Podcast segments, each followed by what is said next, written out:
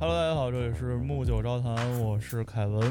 我是 Rookie，我是菩提，欢迎大家回到这个木九招谈。应该是听众们欢迎我们回来是吧？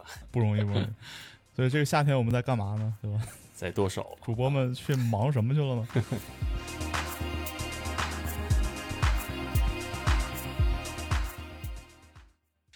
呃，不是忙着挣钱，是忙着花钱。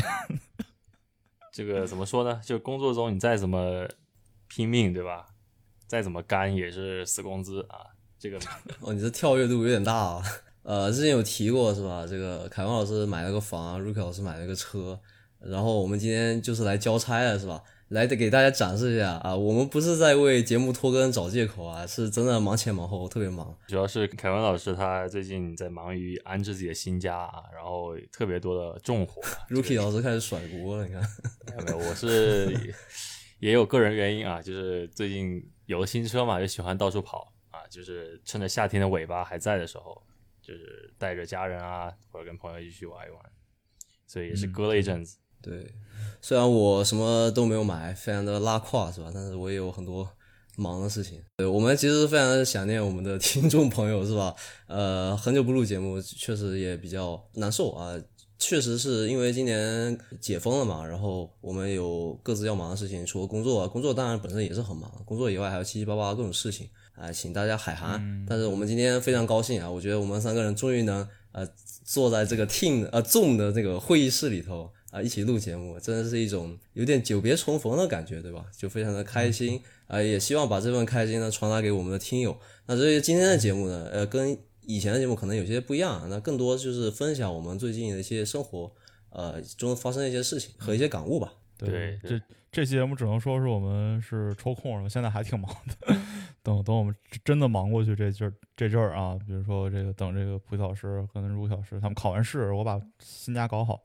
然后工作上稳定稳定，然后我们再搞一些硬核的节目出来。对对，而且我们不光跟听众们很难见面，我们我包括我自己跟其他二位主播也也是非常难见面。像上周末我们本来去约了个打球局，对吧？结果只有我一个人出现了啊，剩下两位老师都不知道在哪里啊，就是 联系不上，失联了。所以说可以可可见是一般。没有失联，我一开始就说，我一开始就说没空啊。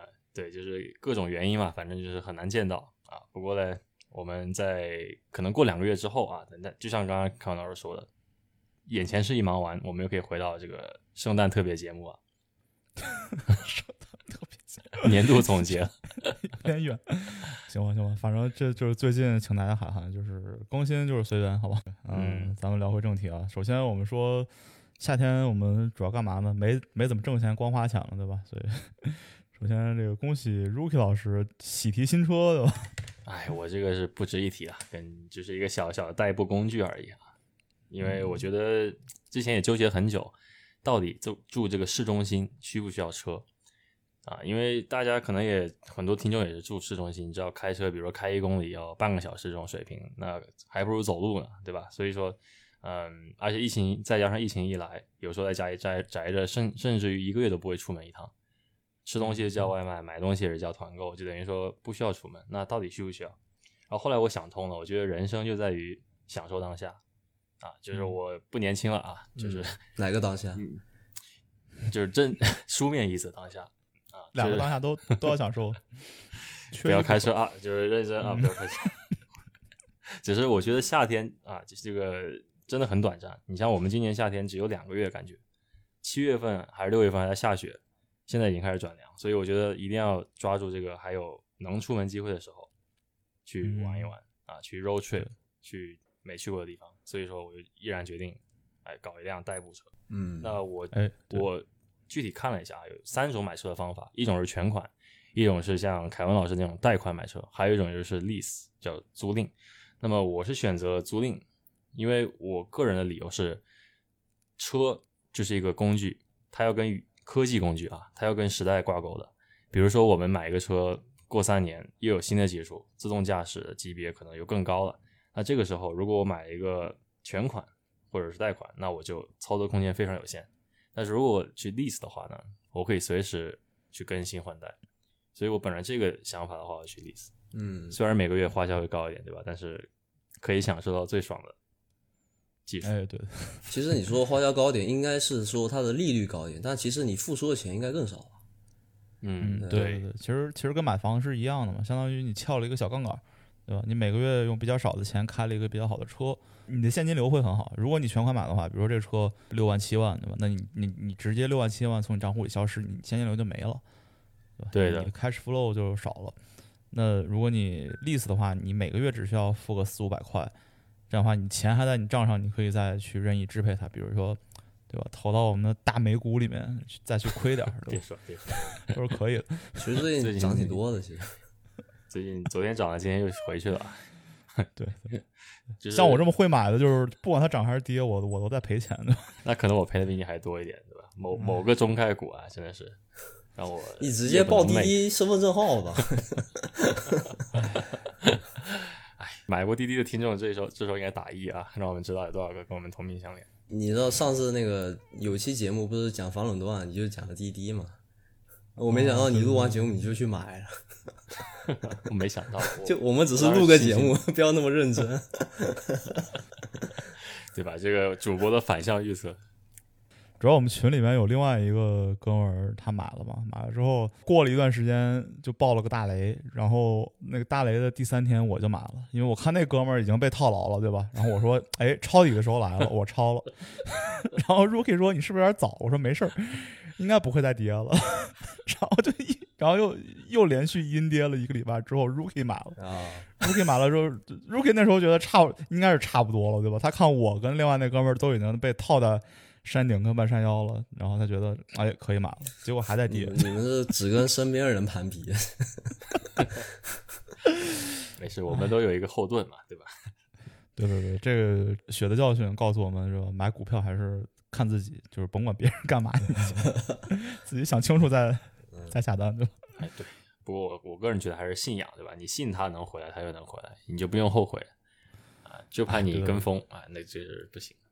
对，心态要稳 对对，说回这个 Rookie 老师买车是吧？Rookie 老师，啊。对，说到股票都很抑对郁，我记得是跑到一个很远的地方去提车了是吧？啊。对，那个地方就是越远，我就想着越远的价格越好嘛，所以我找了一个亚洲同胞啊，准确说是香港同胞，应该说是中国同胞对吧？这个时候我们应该说自己人啊，哎都。自自己人帮助自己人 啊，就是给我了一个比较好的利率，因为我那个车是雷克萨斯嘛，所以那个公司它经常做活动是零利率啊，零 APR，那我就可以放心去去 lease，因为我反正我时间多久它都是零，我每天我每个月付的都没有额外的利息，那岂不是很爽？而且它的那个 residual value 这个叫什么？中文怎么说来着？剩余价值，剩余价值对，这个剩余价值比例应该很低，大概就是四十到五十这个比例左右。因为你像 BBA 有些是六十多嘛，对吧？历史三年多，对，对所以我就看中这一点，哎，那我就去一个偏僻的地方找了一个同胞，让他帮我搞定这个价这个 deal。但是其其实我不太理解啊，你说这个它有一个折损率，对吧？它这个折旧率是说，比如这个车我这个本来是比如六万块，然后我开了三年之后变成三万块，那它折旧率就是百分之五十。那 BBA 的折旧率很高，但它的它但如果你 lease 它，如果你去租赁它，最后你的剩的 residual value 还很高，我都不理解这件事情。不应该折旧率越高的话，它的 residual value 应该越低吗？嗯，折旧率越高的话，那是看车本身的。你就是看为什么日本车耐开，而德国车并不是那么爱开，有小问题，就是因为他们折旧率很高，对吧？对啊，但是你说那一点，你说那个前几年的剩余价值，那确实也很高，因为它开始坏的时候一般是后面开始坏。哦，OK OK，就是前三到四年还问题不大是吧？对我的理解，当然也有可能更好的解释，但是我的理解就是你前几年不容易坏，但是呢，容易出一些小的问题需要去去修。那这个时候把这小问题都算在折旧里面。哦，对对对，还有我想我想到一个，就是我看到了另外一个观点，它如果这个 residual value 特别的高的话，说明这个 dealer 或者 4S 店他不想卖给你，他他不想让你买断这个车，他想把这个车收回来，嗯，因为他们他们去卖车的话，他做一个 transaction，他们是挣很多钱的，所以他们想再把这个车重新卖一遍，没错没错，就你把这个车还给他们，他们再卖一遍，这样的话他们重新再再挣一分钱。对对，一般就是他行 trade in 之后，他们会往上提高个一两万嘛，就等于说嗯没有什么问题，他都可以白赚一两万。对啊，何乐而不为呢？而且它好像是按里程数算的，是吧？就一般是一年一万，就是标配是一万嘛。你像我是三三十九个月，就它好像不是让你开了多久算，是让你开了多少公里算，所以这折旧率算，因为折旧率跟公里数是正相关的。嗯嗯，对，它它每年有给你一个规定嘛，你不能超过多少公里，超过的话再再额外付钱嘛。啊，对，就你你没开满，那车行赚了嘛？对，就是这个道理。但是也有朋友，像我们群里面某个家大业大的人，他是每年两万五公里啊，非常夸张，因为他每天都基本上开两百公里。那这个时候他就他的 deal 就比我贵多贵多了，因为他的公里数是我两点五倍。哪哪个群？强哥哦，是吗？啊，对我看到他的公里数我都傻眼了。哦，OK，哎，所以你你你这个公里数只有呃一万公里整吗？每一年？对，每年只有一万公里整，但是你算一下，基本上你冬天是开的非常少的嘛。你平均一个月有一千公里的话，我现在这么开，我是刚刚提车第一个月，我只开了一千五百公里。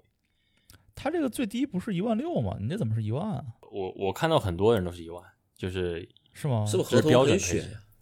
对你当然加钱啊，你一万六肯定是要贵一点嘛。那我我可不可以理解为，比如说我选一万，比就比一六一一万六少嘛？那我折旧就最后剩余价值会高？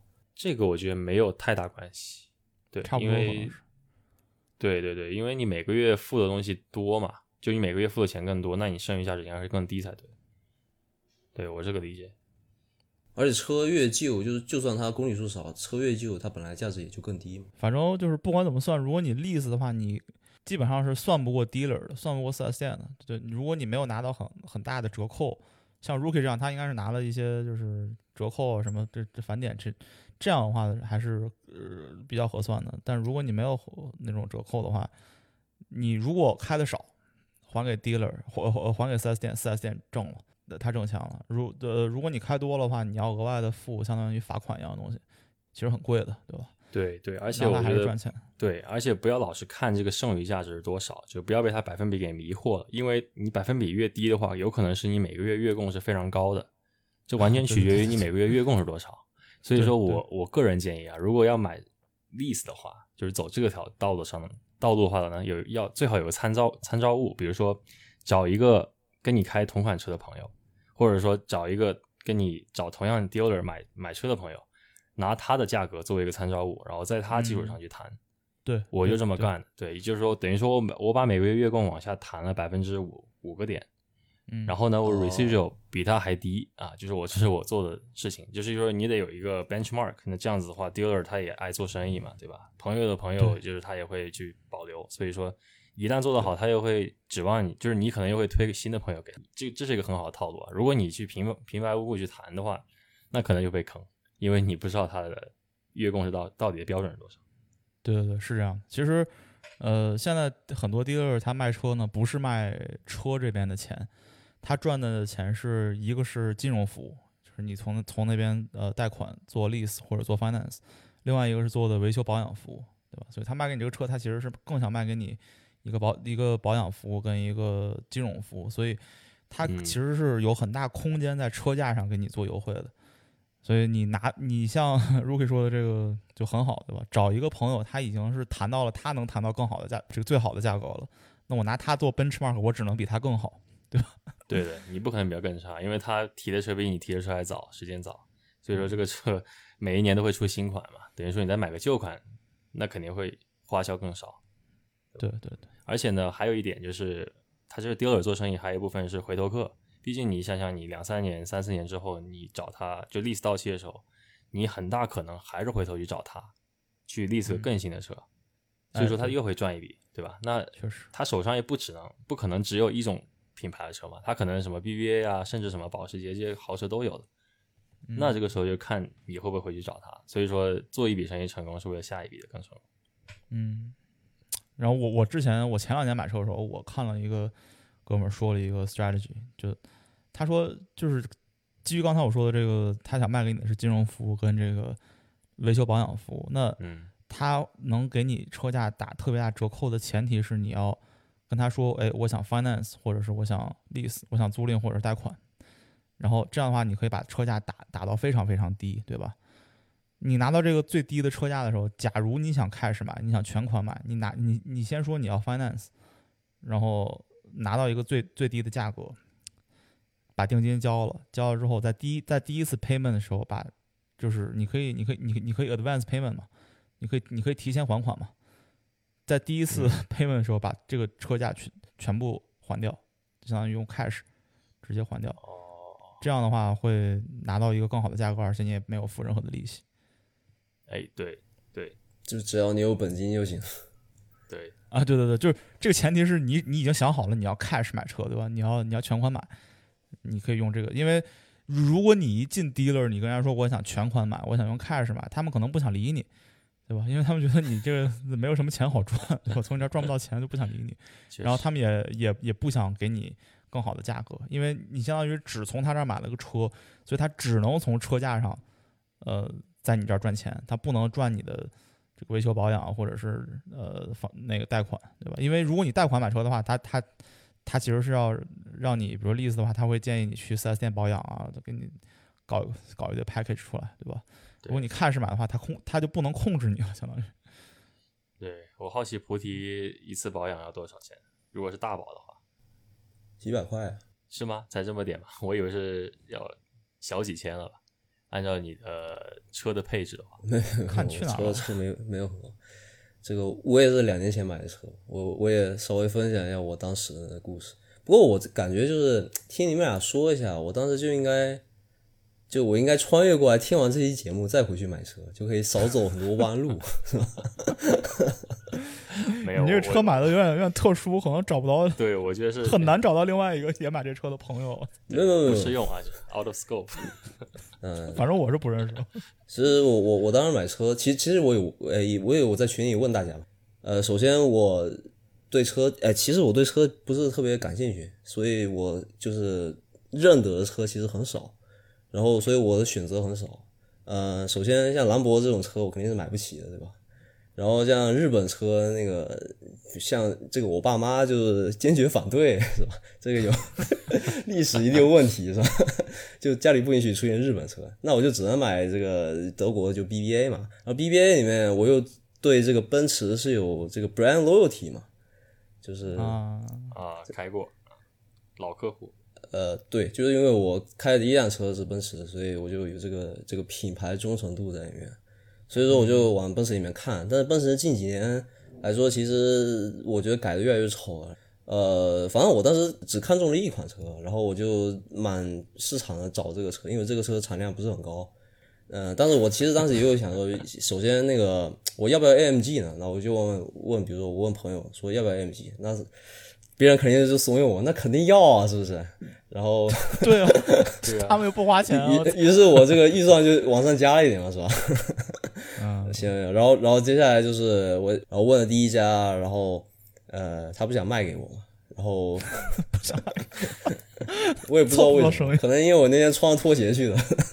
啊，然后问了第二家，也是像 Rookie 一样，在一个很远的地方，呃，然后他就跟他谈，然后我觉得还行，那我就就跟他签了，隔一两天就去买了，买完大家就觉得很突然，啊、因为当时就是买的比较快嘛，啊，对啊，所以你这种客户大家都非常喜欢，对吧？那些但是就很傻逼，我 我就应该就多听听你们现在的建议，然后再穿越回去，是吧？说不定能多谈下来两个点，是吧？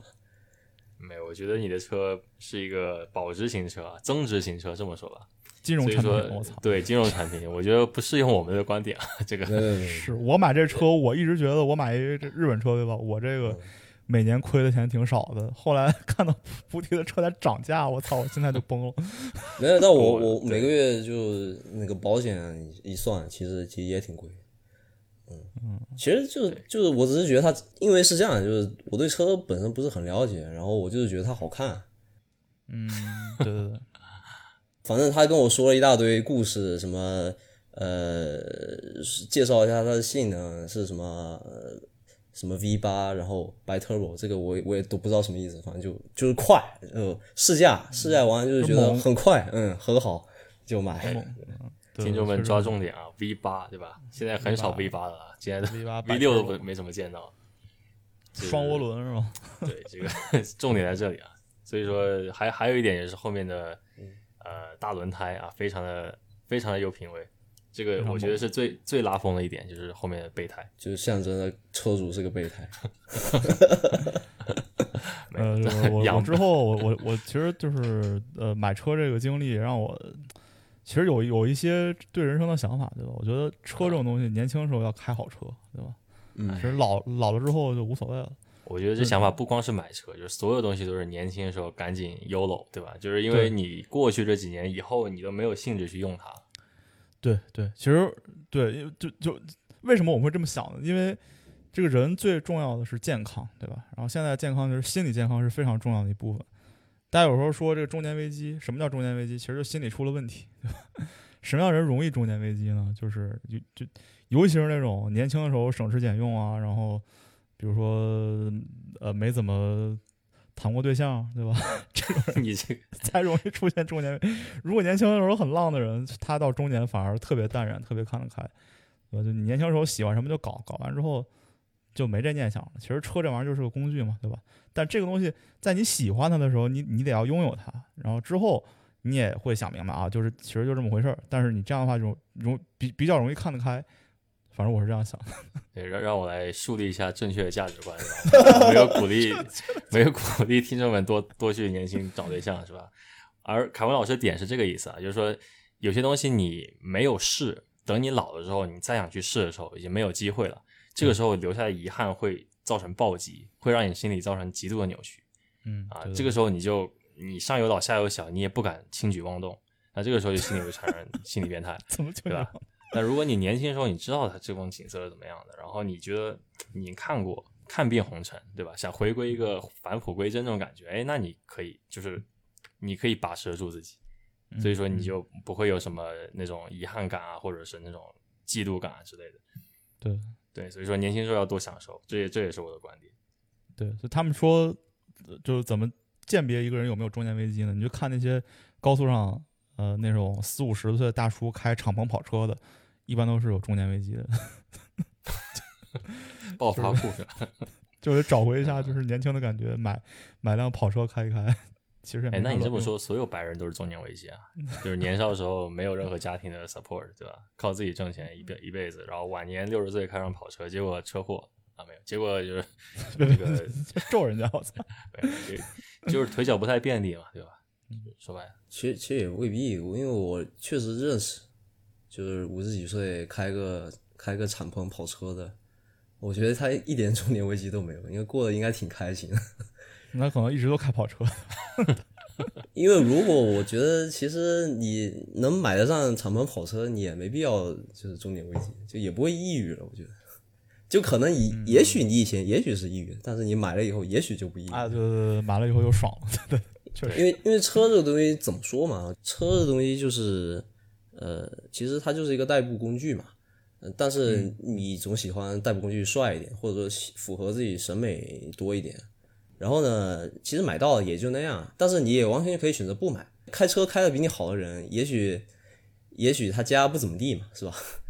对对对对对，对嗯而且大家想明白，这边就是尤尤其像北美，现在国内其实也是，大家买车大部分都是贷款，对吧？他的车比你好一点，说明他的贷款比你多一点，可能也就是这点差距，对吧？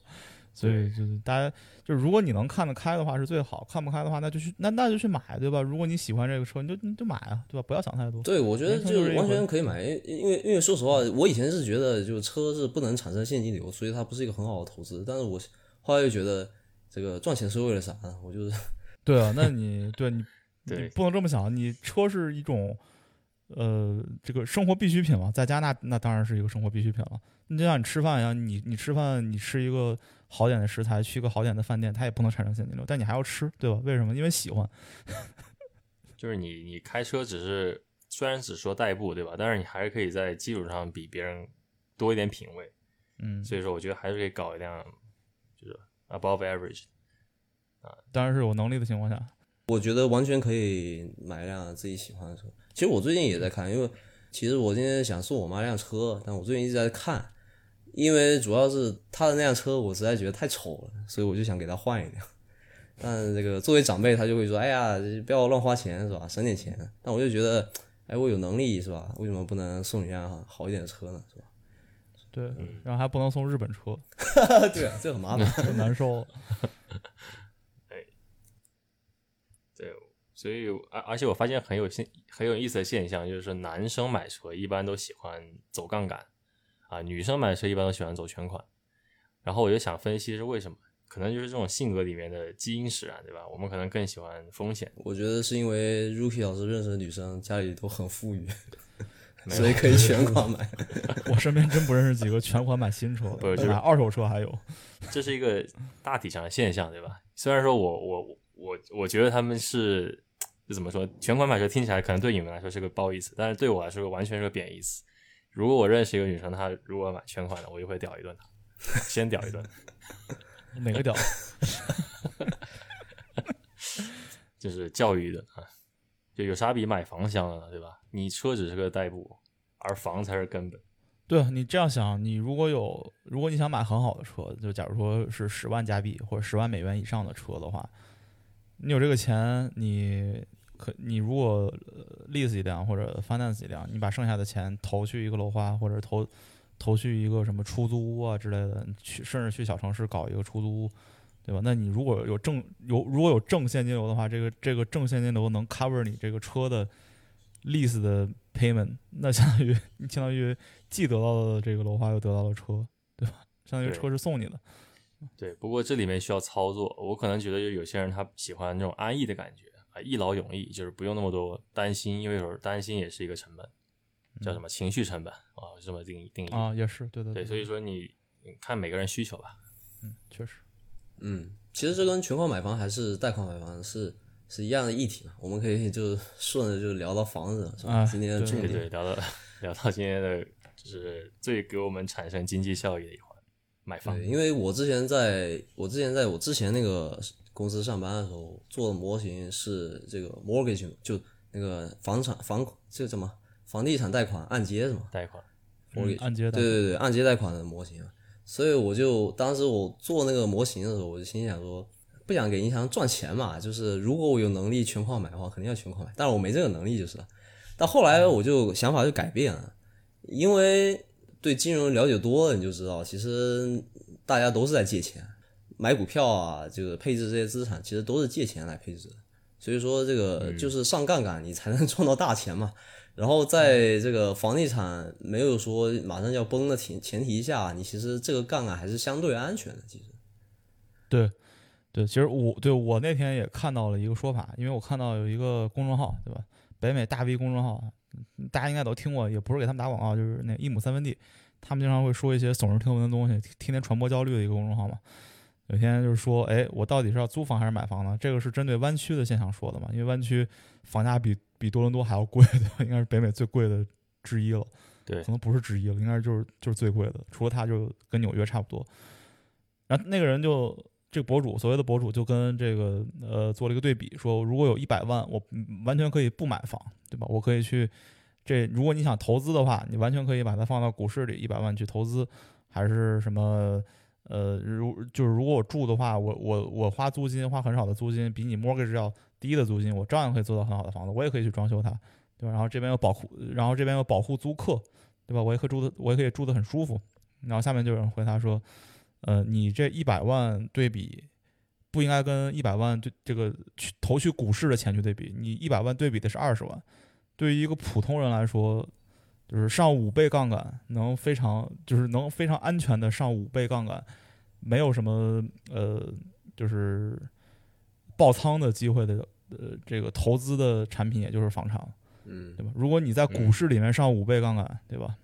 分分钟被爆仓，赔赔的血本无归，对吧？甚至要欠银行钱。但是房地产，我二十万本金，然后买个一百万的房子，它跌到八十万，我可以继续住着，只要我现金流够付我的 mortgage 就 OK，对吧？你利率涨，只要我我先估一个最坏的情况，然后银行做 stress testing，它也会以最坏的情况给你估，对吧？只要我能付得起 mortgage，我可以 hold 它。它跌到八十万，跌到七十万，我可以 hold 它，然后它 long term 三十年之后，它大概率是要会涨的，对吧？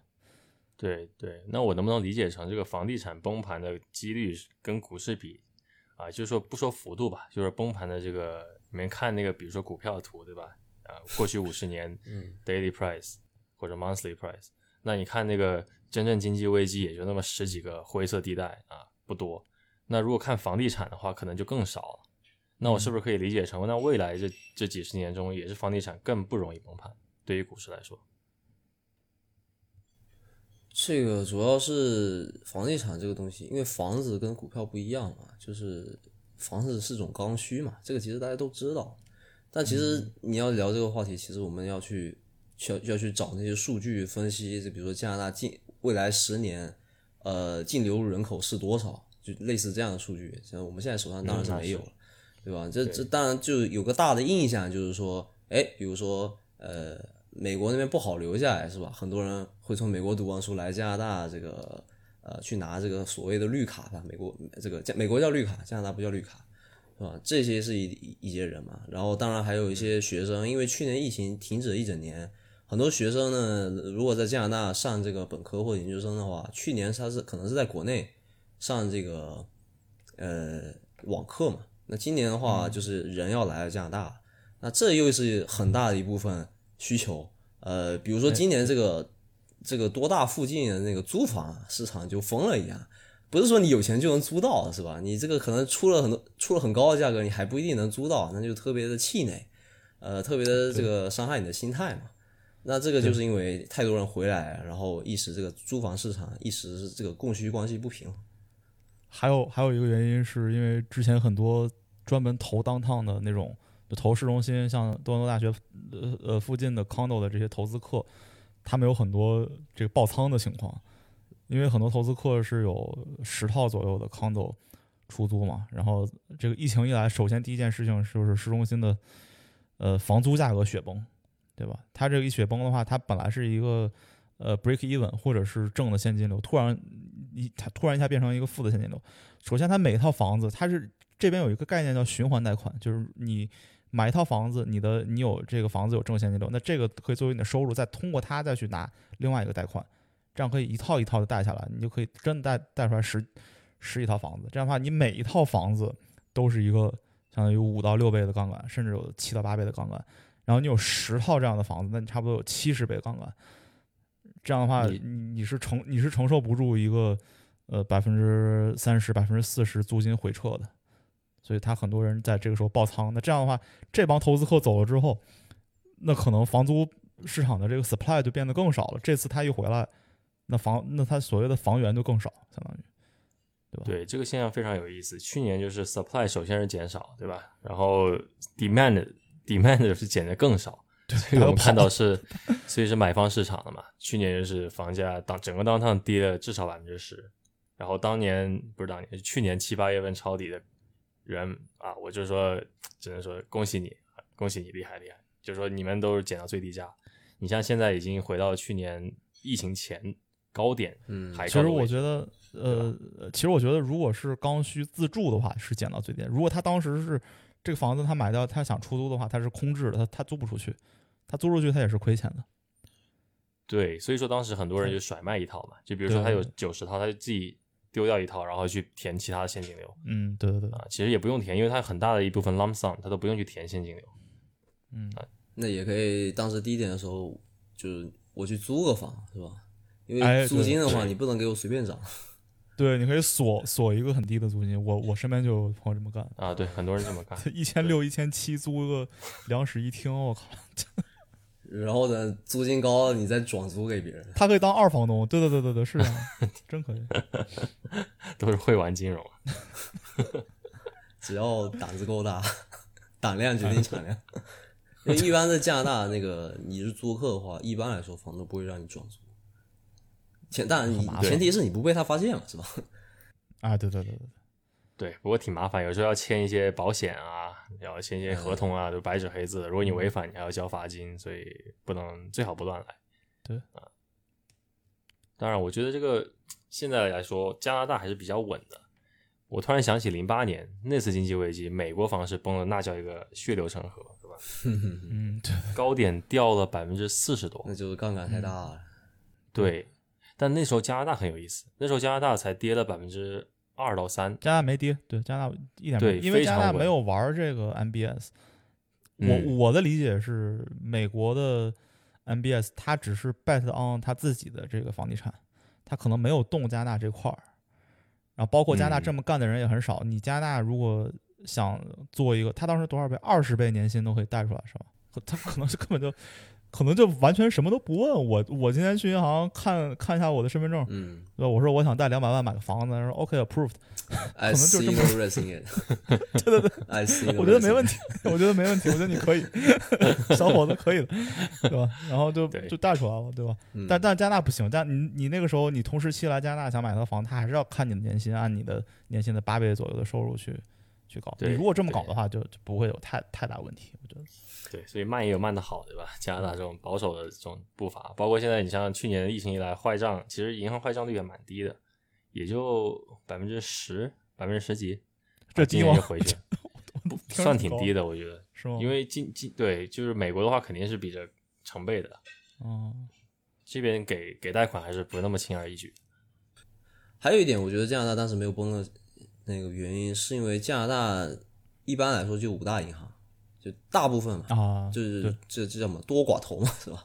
呃，嗯这五大银行其实他们互相之间相对来说比较团结，就是在经济，因为我是这样，我当时跟一个 MD 聊过天啊，当然他说的话信不信这个大家自己判断是吧？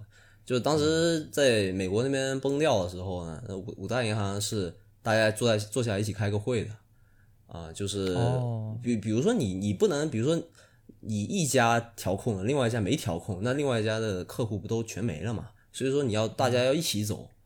五大银行经常一起做这种事情，比如说呃利率，他们可能有的时候就轮流转，比如说今年呃就是 TD 呃这个利率低一点，那明年就轮到我这样。哦，然然后呢，还有比方说，之前那个讲支付宝吧，我记得有给大家科普过那个加拿大的转钱系统嘛，叫 EMT 嘛，那个也是五大银行就是一起搞出来的那种。嗯，嗯，对，这样还挺好的，这样非常利于监管，对吧？自自己监管自己。因为对加拿大，而且五大银行它的呃分布啊，说实话就是它有排名是吧？而且这个排名是有梯队的，就明显这个比如说 RBC 跟 TD 就是第一梯队嘛，然后 CIBC 可能就可能就是那个呃比较呃资产规模比较小的那个是吧？但是其实大家并不会去做过多的选择，就是只要是五大行，一般都都都有差不多的客户，比如我我们身边的人。肯定也没有说哪个银行就别去，是吧？这可能会吐槽一下，比如说这个银行的 APP 很难用，但是也就仅此而已。因为有时候贷款可能我就得去某个，比如我就得去 CIP 我才能贷得出来，我去 TD 我可能就贷不出来。然后呢，有些人就 prefer TD，、那反正就是呃挺平均的，没有一两个巨头垄断。那这样的话，其实就是呃比较好说话嘛。嗯就是五巨头垄五巨头垄断呗，多头垄断。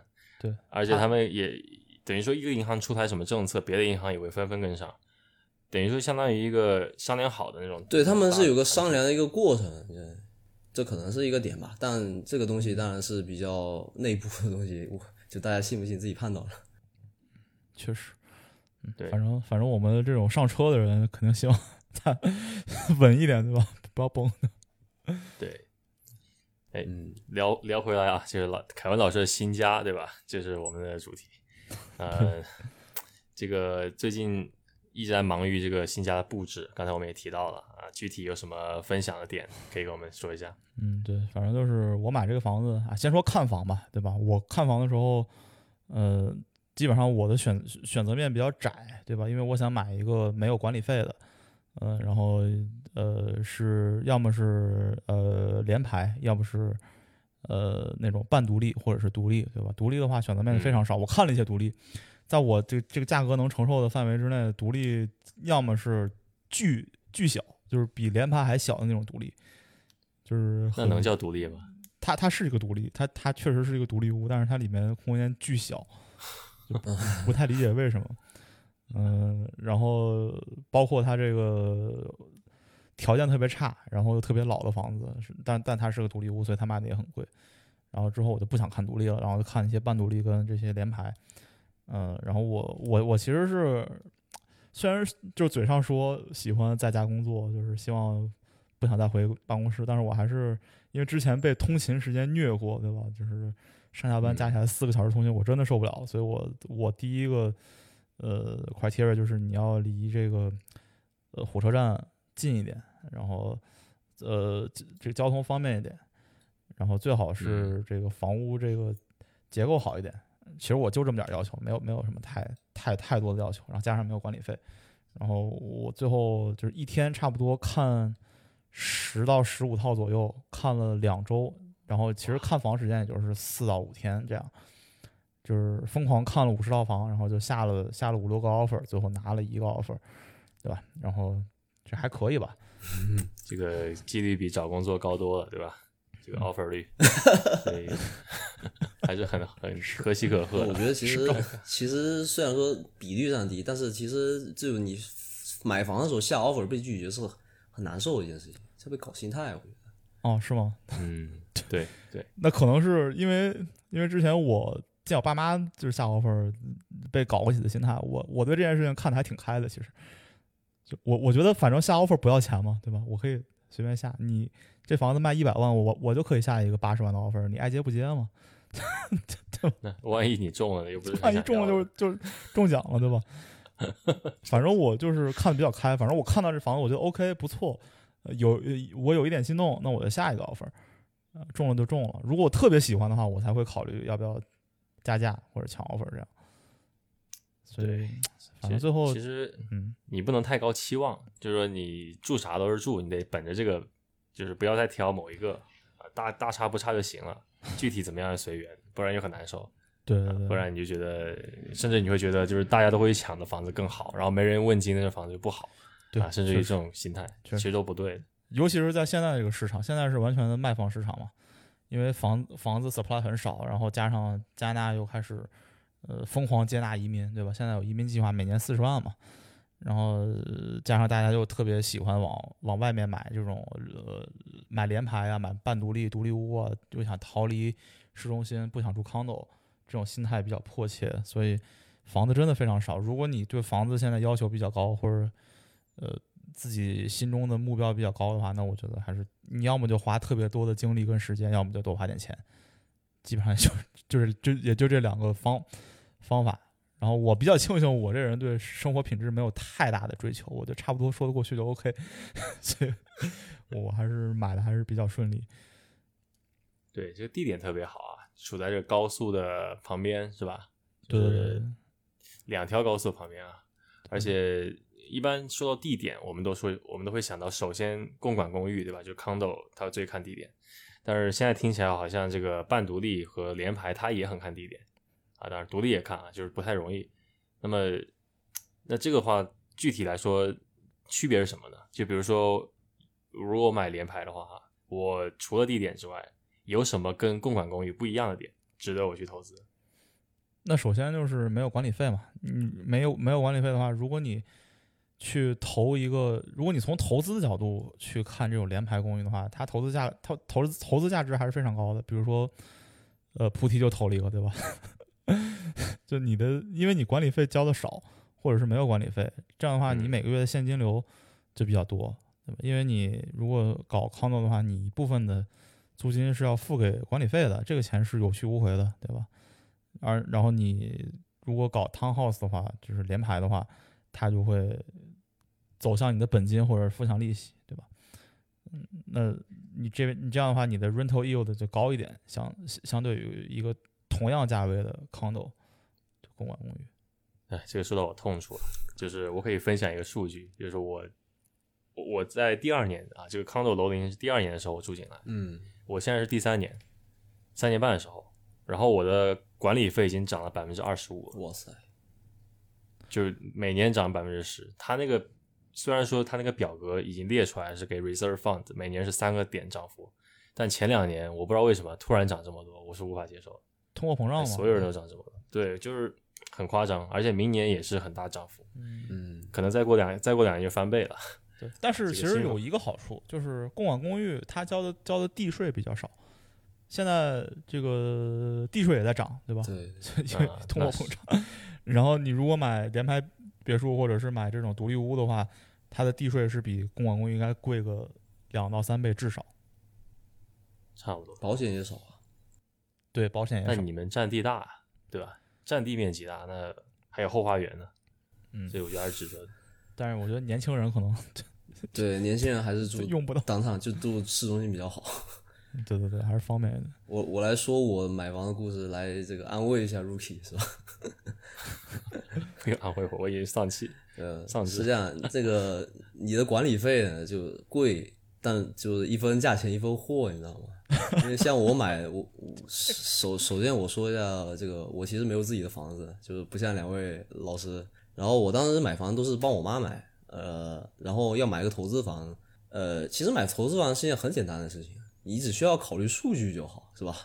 这个，因为你买自己的房子的话，为什么我说这个下 offer 没没有接我 offer 搞心态呢？因为其实买房这个东西吧，呃，如果你要自己住的话，其实有很多很多点要考虑，是吧？呃，除了地点以外，但地点还包括社区嘛，那也包括结构，包括采光，然后装修。因为我我是一个可能我是一个比较懒的人，不像凯文老师可以自己 DIY 啊，之之后会讲到。那个我我就喜欢那个别人已经帮我弄的差不多百分之九十九接近我理想中的状态，我就直接拎包入住就好了。然后呢，还包括一些很奇怪的点，比如说我喜欢那种英文叫什么 ravine 是吗？就是 Ravine Court，对，哦就我我不我喜欢，比如说我的后院就是下面就是一片山谷，就是没有东西了。对，就人与自然嘛那种感觉，就我不喜欢那个后院有个人，比如说我现在住的地方后院就一个老哥天天打篮球，就吵得我就很很烦。这个只是你买自住房的可能冰山一角，反正买自住房要考虑特别特别多的东西，我基本上就看不到我特别满意的。呃，我看到了下了 offer 被拒绝，那是件特别难受的一件事情，因为我可能知道这个整个社区的最理想，比如说我最喜欢的那个地段只有这一家有，那他不给我，我就别的地方我就买不到。所以说对，这个是跟买车不一样的点。买车你只要挑好自己喜欢的型号，你就去谈就行了。所以说我当时其实是本来是想买自住房的，但是我实在是被搞心态搞得受不了，我就说，那老子不干了，我就买个投资房去。好，投资房那简单多了，我只需要考虑这个租售比就行了，这个好不好出租嘛。当时我买的时候呢，其实买贵一点，因为我自己去谈，当时没什么经验。呃，当时其实稍微被坑了一下，因为当时没有做那个房屋检查是吗？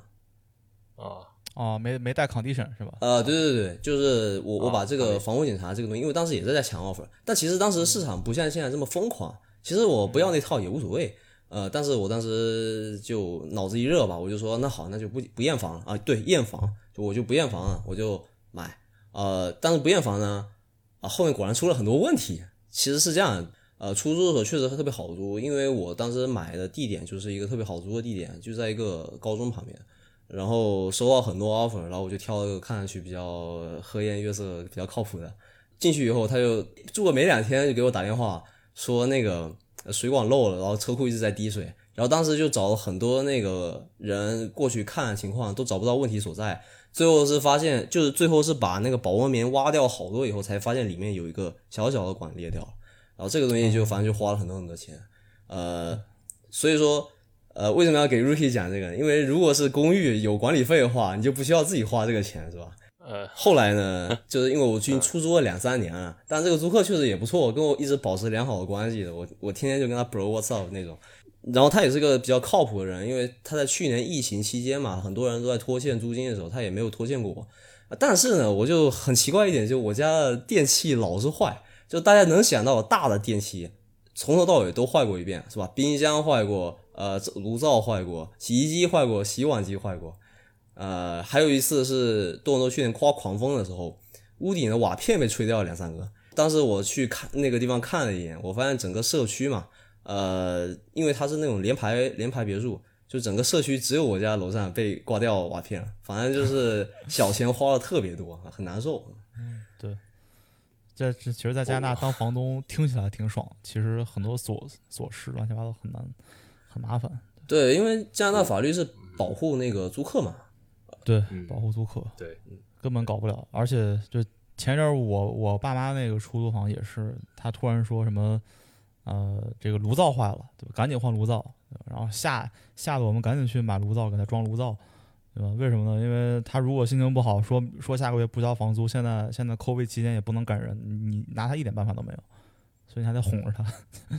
哇，我觉得你们当房东真是尽心尽力啊，鞠躬尽瘁。就是我现在一想，我当时当房客的年代，可能我是不是太 nice 啊？就是我，比如说一个摇窗户那个那个螺丝，哦我还对吧？记得就是塑料做的，对，那个坏，那个断了。然后我跟房东说，当时房东说是你弄坏的啊，你自己去修。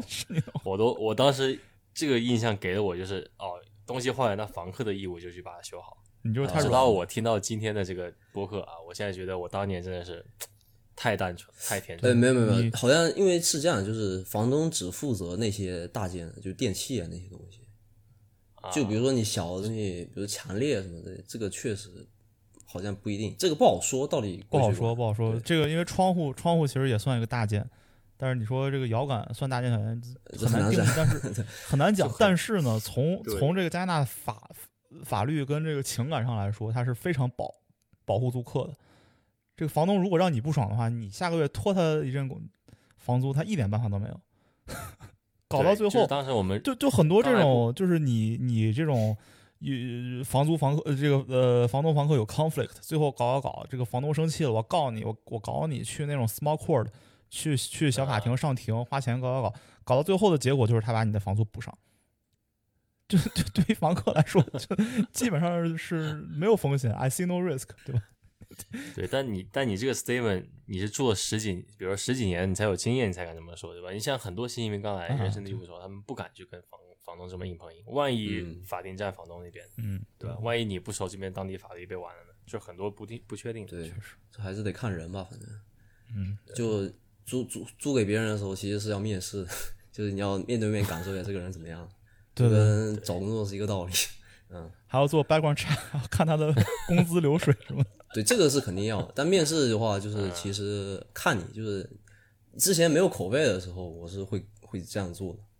嗯，这个其实也是从某种程度上来讲，是因为被这个法律逼的嘛，因为他太过于保护房客了，以以至于房东唯一有有这个空间去操作的，也就是租嗯他房子之前，我还有选择权。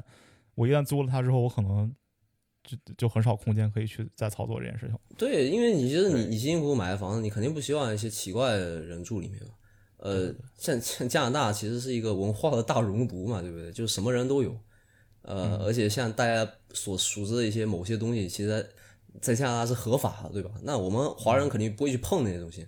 那你能不能保证你的租客不碰呢？所以其实其实你还是要去跟他面对面的交流一下，看看是什么样一个人，什么做什么工作，混什么样的圈子，是吧？大致能去判断一下，去降低这个可能性。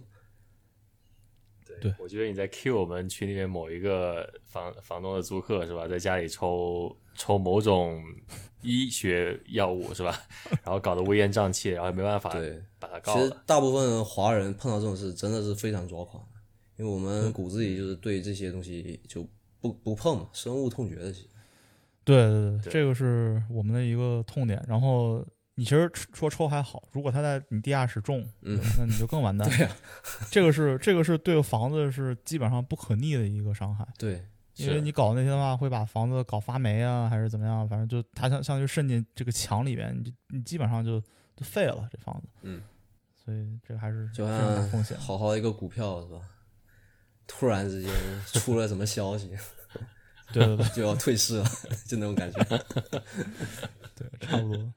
嗯，这比喻很好。对，所以这个下面我现在一听完，我现在也不知道该该不该买房买这个 house，对吧？首首先我问题是买不买得起，第二就是要不要买 house，还是说接着去投投资 condo。理性告诉我，就是说最好的话，人要 diversify，对吧？就拿比如说湖边一套公寓，北边一套半独立或者连连排，哎，这就是把风险给分散了。但是现在我觉得都在高点上面，我觉得非常束手无策的，就是我投啥都是买高点，但看你追高的感觉特别不好。但我觉得嗯这房地产的话，首先如果是自住刚需的话，那就嗯，不要想太多吧，对吧？因为你至少要 hold 个二十年、三十年，它跌的可能性也不太大，就二十年还跌，说对吧？这抗通胀嘛，对吧？对，这有点太，这有点太几率太低了。嗯，如果你是投资的话，那现在当然是高点，大家都抢 offer，你你甭跟他们抢呗，对吧？你不着急的话就甭抢。而且现在是金九银十嘛，对吧？金九银十就对于对于投资来说的话，就更更难了。对，对，一月份是比较好的嗯，入场时机。对对，但是我想的是，就是你想你现在既然你知道它是往高点走的话，那你现在就要入手，对吧？越早入越好。嗯，对，但现在对于我们这种这种买我们这种买家，就是上班族来说，首付怎么凑？哎，这是个问题。投资房的首付怎么凑？啊，这个 非常困难啊。投资房一系列政策，嗯，其实两两个人攒攒攒投资房的首付还还是可以的，一个人的话真的真的很难。就等等等，你等你觉得你能攒到这个钱的时候，它已经涨到你又买不起了。嗯，对，两个人还快一点，如果爸妈能帮助的话就，就更好一点。其实我这几年越来越觉得，就是因为我看了一九年房价，再看现在的房价，真是觉得就加币已经不值钱了。当然不只是加拿大是这样，就美国也是这样，就是资产这个增长速度实在太快了。但是其实工资是没怎么涨的，大家都知道，CPI 没怎么涨，但是大家想买的东西都这个价格都一直在涨。就因为钱太多了嘛，印刷厂开的时间太长了。对吧？哎，对对，我觉得工资它不，它是故意不涨的，对吧？就是他，因为他总要照顾那一批现在倒钩了嘛，新新来的收入比以前十年前的高多了，对吧？同样的 entry level，如果他要涨的话，那整个公司要涨，那是额外一笔开销，所以公司是能不涨就不涨嗯，对，啊，鼓励你去跳槽嘛。对就这个点我们也讨论过。对这就看出来这个所谓公司的这个 standard process 它的重要性，对吧？你的这个呃规范性系统做得好的话，其实我说实在的，你 MD 以下的人走了，我都可以招一个新人来替代，对吧？如果你不走，公司赚了；如果你走了，我招一个新人给他涨工资，对吧？那也相当于是涨了。就是如果你非要涨的话，我给你涨了工资的话，那我肯定还是亏了。所以他给你涨工资，他基本上是是没有收益的，所以你你必须要花很大的精力，花很大的能力去跟你的上级去证明你你自己的独特性，对吧？我在这个 standard product 之外，我还有非常过人的这个独特之处，我能为公司做这么这么多的贡献，你才有可能拿到一个 promotion，拿到一个涨薪。但是你都做了这么这么多的贡献的时候，你才拿到了一个非常应应得的涨薪，这件事情对于你来说，你还是亏了。对，对我完全同意这个点。所以说，公司是无情的，对吧？就就算你老板再怎么有人情，上面的上面的人，你永远无法控制。对啊，他都不认识你，你他他他怎么会管你？对？对，就只有直系老板能帮你说好话，包括你直系的直系，他也不知道你是谁啊，他就算知道你是谁，也没跟你共处过，他也不知道怎么去评价你这个人，对对吧？所以说，唯一唯一有用处的啊，唯一能谈 negotiate 的点，就是你拿到一个 counter offer，就是你可以跟他哎，对，说啊，我你我现在他给我配这么多啊，你要不要 match？不 match 我就走人，这是唯一的用处，呃，唯一的把方法去破这个局。对，啊不然你是无法涨所以最最好的方法还是提高自己呗，对吧？外面的呃薪资涨对我们是利好，对吧？我们我们可以随时走人嘛。对，对对，不要谈业绩啊，谈谈 谈 offer 就行。哎，对，说说回买房，说回买房。哎，最近这个不光这工作累，对吧？这个装修也累。反正我最近是，就我买房的时候，我有一个误区跟大家分享一下，对吧？之前我觉得，因为有我看了很多房子，有有的房子就一进去装修特别 fancy，就是用非常贵的材料，然后什么都是翻新过一遍的，然后特别的特别的闪闪发光，然后大家都觉得这房子一定会卖的很贵，他有时候还给一个特别低的价格，想让大家抢 offer。然后这个时候经济就告诉你，哎，这个房子你看它现在挂八十九万，对吧？它其实应该会卖到九十七、九十八这个 range，嗯、因为他想就是因为他这个装修会让大家，他可能花了五万块钱装修，然后他想多卖个七八万，这样他他赚一点，嗯，对吧？然后我当时觉得这件事情就挺坑的，我觉得这件事情挺坑的，我就觉得那我不如买一个它就值，比如说八十九万的房子，我自己去花五万块钱装修，这样我相当于花了九十四万，对吧？然后我现实也是这么干的，我真的就是买了一个这样的房子，呃，然后我自己想现在在搞嘛，我花了很多的力气，然后每天累得像狗一样，我发现我自己傻了，因为如果我买，如果我多花七八万块钱买了一个，比如说呃九十八，就是就是说就说一百万嘛，对吧？假假如说我多花了钱买了个一百万的房子，装修好了，我我现在可能已经搬进去了，我也没有在搞这些装修，对？我现在可能已经住进去很舒服，看起来是我买了个一百万的房子，跟我买了一个九十万出头，然后加点钱，比如花了九十五万多，这样就看起来是多花了五万块，但这这五万块是是贷款的，对吧？我可能我只是对，这五万块里面，我只可能 cash 里面多花了呃一万多两万块，剩下的钱是贷款的。如果我想自己装修的话，我所有的钱都是都是要直接付 cash 的。就是如果说我想花五万块钱装修，我真的要拿现在就拿出来五万块钱装修，就没有这个买房的所谓这个杠杆效应了。所以我最后一算，我还是亏了，就是我又亏钱，然后我现在很多东西都是自己干，我自己自己装地板，自己自己刷楼梯，什么刷墙，每天灰头土脸的，就像一农民工一样，然后还亏了。说不定就是就是给你打开另一扇窗呢，对吧？让你学会了装修，哎，对对对对，确实确实确实确实，免费教学。对对对所以我在想，如果我失业了，对吧？多伦多地区朋友们如果有需要装修的，对 吧找我。对，哎，你别说，可能装修赚的比你做 office 两倍以上。肯定可以，至少两倍。我真的特别从从内心崇拜就是凯文老师这种就动手能力比较强的人，其实很简单，很简单。多了一整项技能技能组，你知道吗？嗯对对，你要把它当成一个 lesson，对吧？你学的技能，而不是你花的努力呃。其实装修这件事情就是这这点活嘛，就是就是就是累，然后学起来很，其实其实就就其实不难，就是你干就完事儿了。对对对，而且你你你算的话，你也可以这么算，你就你你你把现在今年所花的所有钱啊，不要去算它，从明年一月一号开始算你每个月，那你就少供了嘛。你可以这么算的话，对对对你就觉得挺好。对对，反正 long term 的话还是算下来其实差不多，就是当时你觉得你可能是多花点钱，但是 long term 加上你这个 compounding 啊，加上你 贷款什么的，算下来其实其实没差太多。而且你懂了这个东西以后呢，其实你以后会，就比方说你以后可能没有时间真的去装修你的 dream house 的话，你找人装修，但你懂这其中的门道，你就不容易被骗嘛。哎，对对对对对，这个是很好，对对对，确实。对对，我通过这次装修，我差不多已经整明白这房子，就就是揭开这外面这一层，比如说把地板掀了，把这些外面墙掀了，它里面是什么东西，我差不多对啊，对啊，差不多都搞明白了。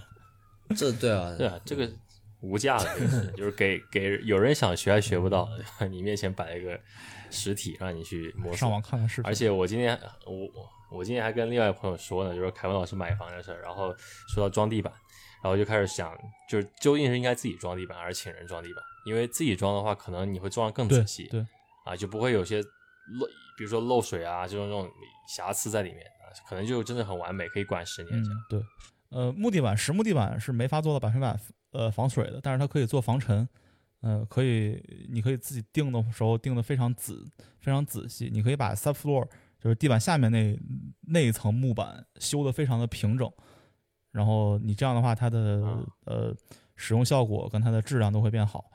你请人装的话，他肯定不会那么仔细的给你搞，对吧？你自己、嗯，说实在的，你可以花一个月时间去去装一个屋，把它装到完美，对吧？但是你请人的话，可能可能一天就给你干完了。哎，真的是，对，我家地下室那个木地板就是就是跟溜冰一样浮起来，一块一块的那种。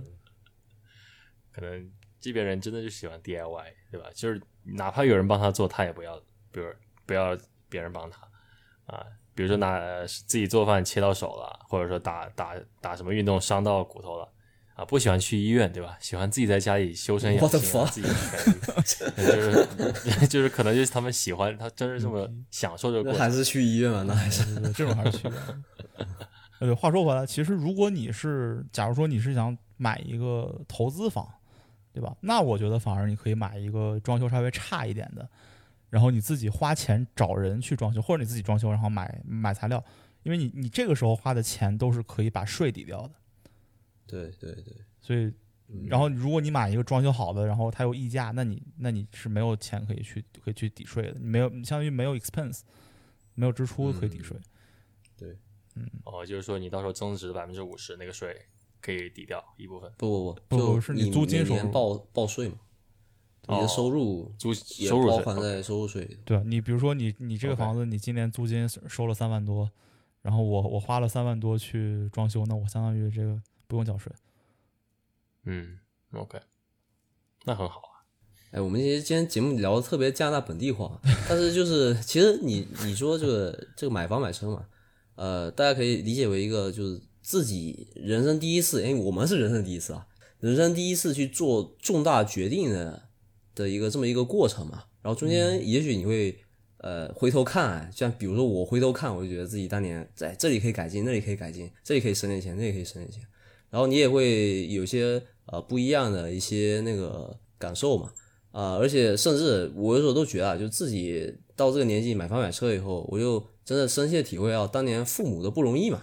哎，对对对对，确实，其实、其实嗯我不知道你俩，反正我是买房买车都是父母给了支持的，对吧？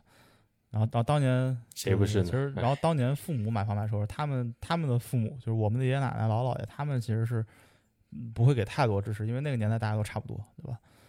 都是比较比较艰难的，所以对，不过那个年代也没什么需要支持，因为很多房子它都是公共，就是怎么说，公家发的不是说 对分的，就不用你掏钱，而且现在就是给你直接从零的零成本涨到多少万多少万，所以说他们是真正的时代红利，对吧？我们现在是靠啃他们的啃老的这方式去去治我们的第一个业，所以说这个还是功劳都归他们，对吧？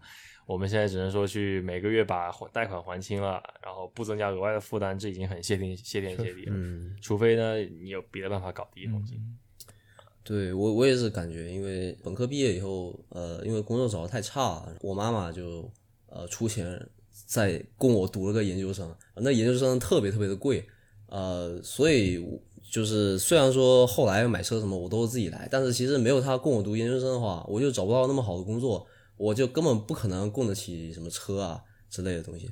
所以说，真的吧，我觉得像我们中国小孩，大部分其实真的是站在父母的肩膀上去走。嗯，说的有点怪怪，就是这么正经啊，但有时候真的就是感觉父母真的不容易吧。嗯，对，确实，对对，我觉得每个家庭都都不容易啊，就是每每个家庭父母都牺牲很多嘛。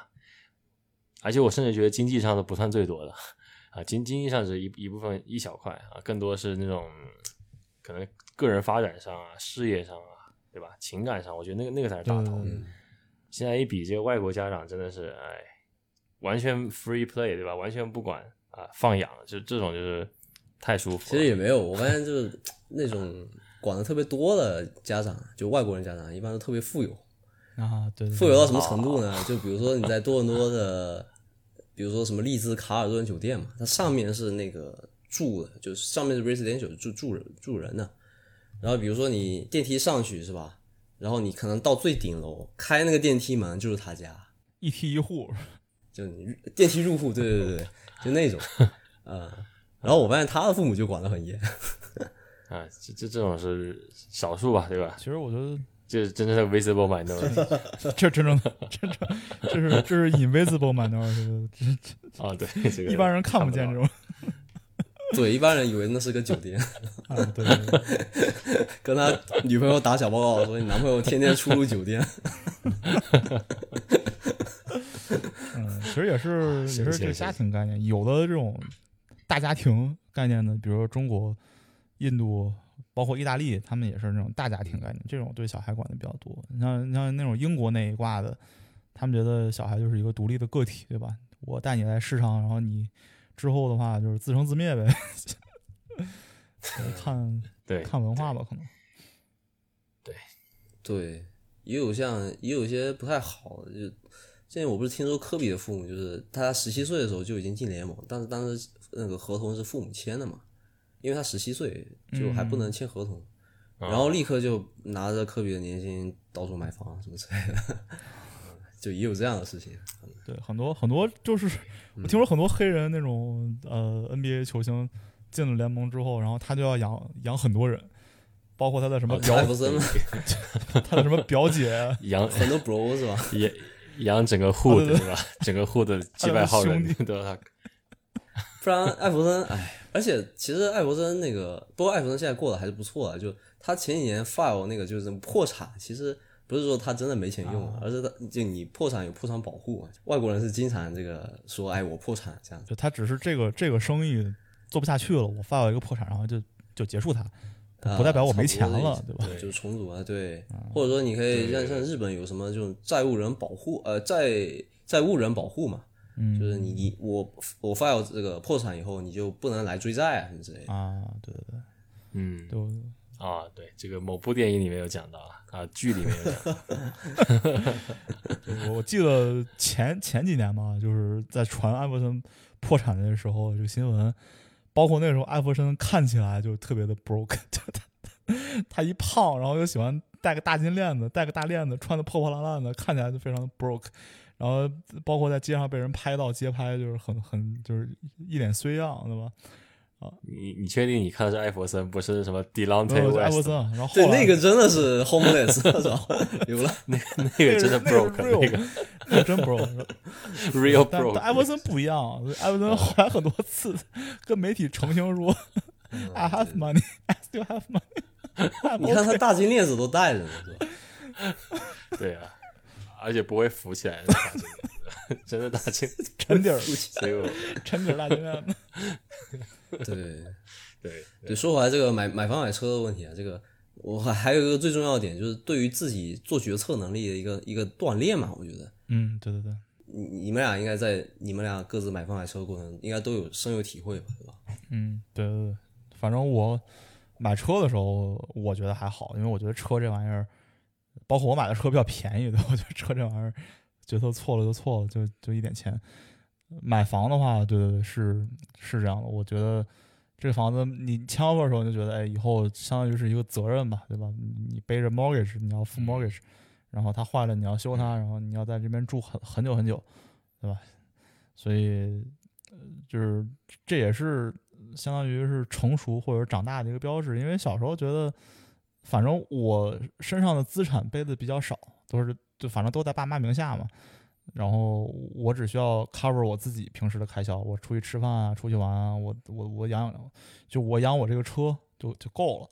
其实也没有什么真正特别重大意义上面的 asset 或者是责任，但是但是有房子就不一样了嘛，有房的话你要真的去想明白这个问题，然后每个月要算明白这个钱是怎么分配，然后留一点储备金，然后包括这个房子，比如说三年三年修个地板啊，五年修个房顶啊，十年修个窗户啊这种事情都都要考虑。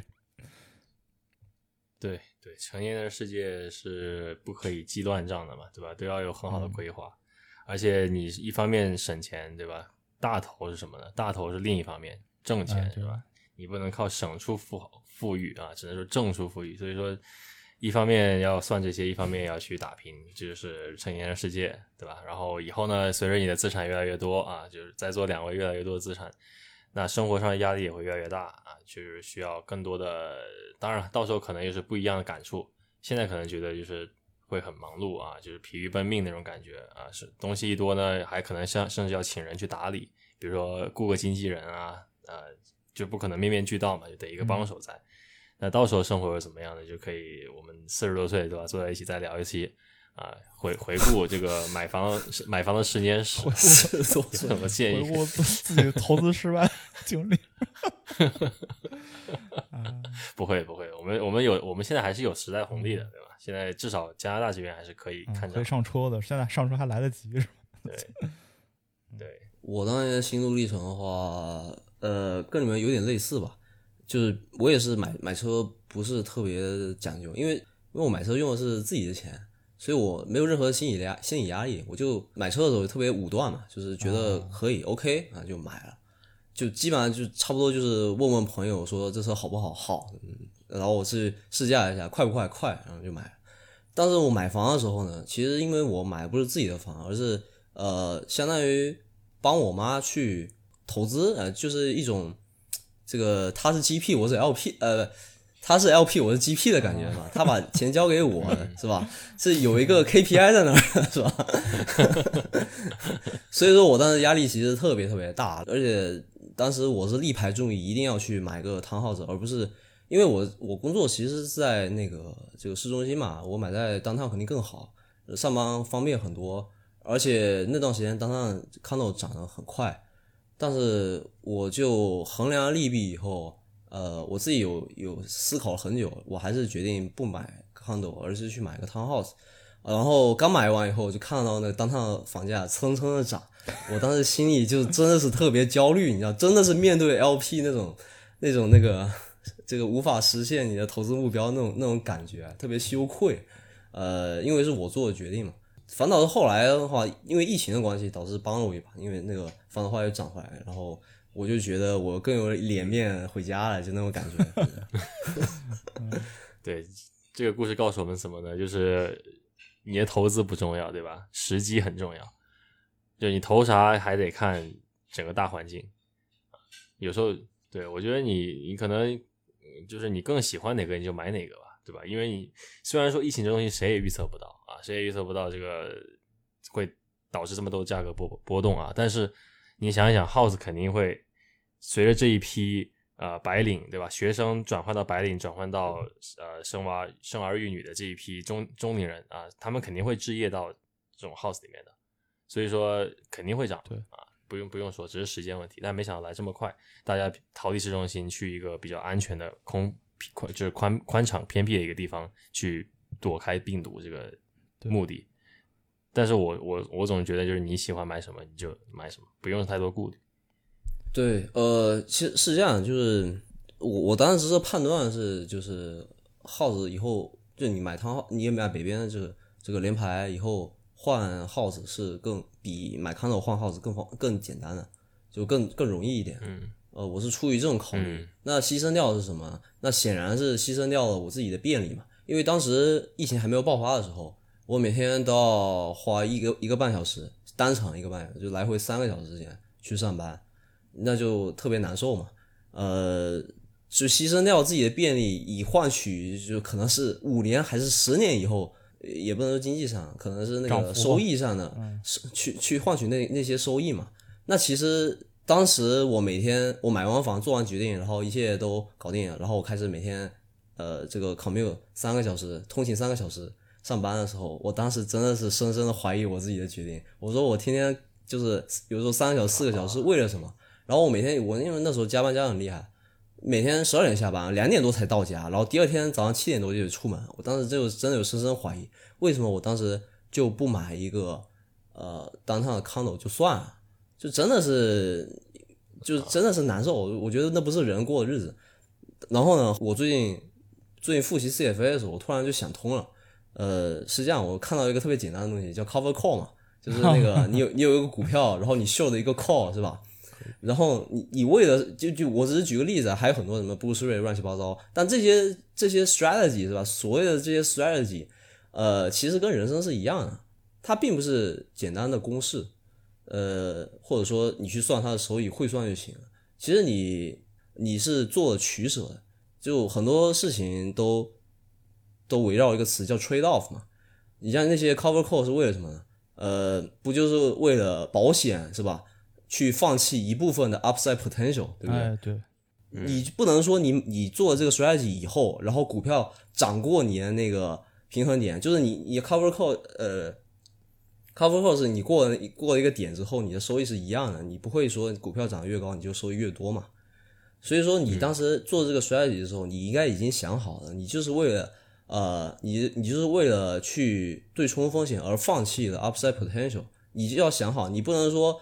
我做这个东西好了，呃，股票跌的时候呢，我开心；股票涨过头的时候呢，我又觉得我操，我比别人少赚那么多钱，就不能这么想。对，因为你做 strategy 的时候，你应该已经想好，你这个 strategy 就是为了这么干，所以你不能呃什么都要嘛，就是你一定要做一个取舍。呃，至于这个取舍呢，我觉得每个人有不同的取舍，但是只要你做完取舍以后，你不能因为你要了一边，然后另外一边你也也想要，就不能。其实是不能全都要的，对，人生是不能全都要。对，如果你想全都要的话，你要做好这这边的 exit 这个 exit strategy，对吧？我怎么赶紧换到另一边？这这个方法能想明白，那也可以。对，或者是你要你你同时买 cover call 或者这个 protected put，那你亏了很多，那你就全交手续费了，相当于什么？对你，所以说全部都做是要有代价的，对吧？你只能去取一个。因为你一般是一个涨，另外一个在跌啊，房房房地产也是一样的，所以说你你瞅准一个，你就就怎么说呢？你能你你得有你的心理预期，就是说 worst case scenario，对吧？我我会亏多少钱？这个你得买这个东西之前就想清楚，风险与收益不要到时候 对对，就是我觉得可能做风险做多就有想法，就看一个东西，他先看我的坏的那一面，对吧？看他的我最最终的那个 max drop 叫什么？呃，max drawdown 有多少啊？然后再看好的那一面，因为大家也不太 care 好的那一面，嗯对，只要不亏钱就行。反正想明白就好。你你买股票如果在比较高的位置买，那你就要做好它有有一个回撤的风险，对吧？你想明白这件事，到它真的回撤的时候，这这已经是你预料之内的，你也不会太 surprise。到时候你该你该止损止损，该该 hold 就 hold，对吧？跟房跟房地产是一样的。如果你买一个 free hold，你你买一个那种呃独立屋或者是半独立，呃或者联排，那你就做好拿二十年的准备嘛，对吧？嗯，对，对行，反正这也差不多了。这一期还是有点硬核的，对吧？现在回想起来，还行还行讲了，不少天。嗯，行，那咱们就先到这儿。好，嗯，下次再见。行，跟大家说再见，拜拜。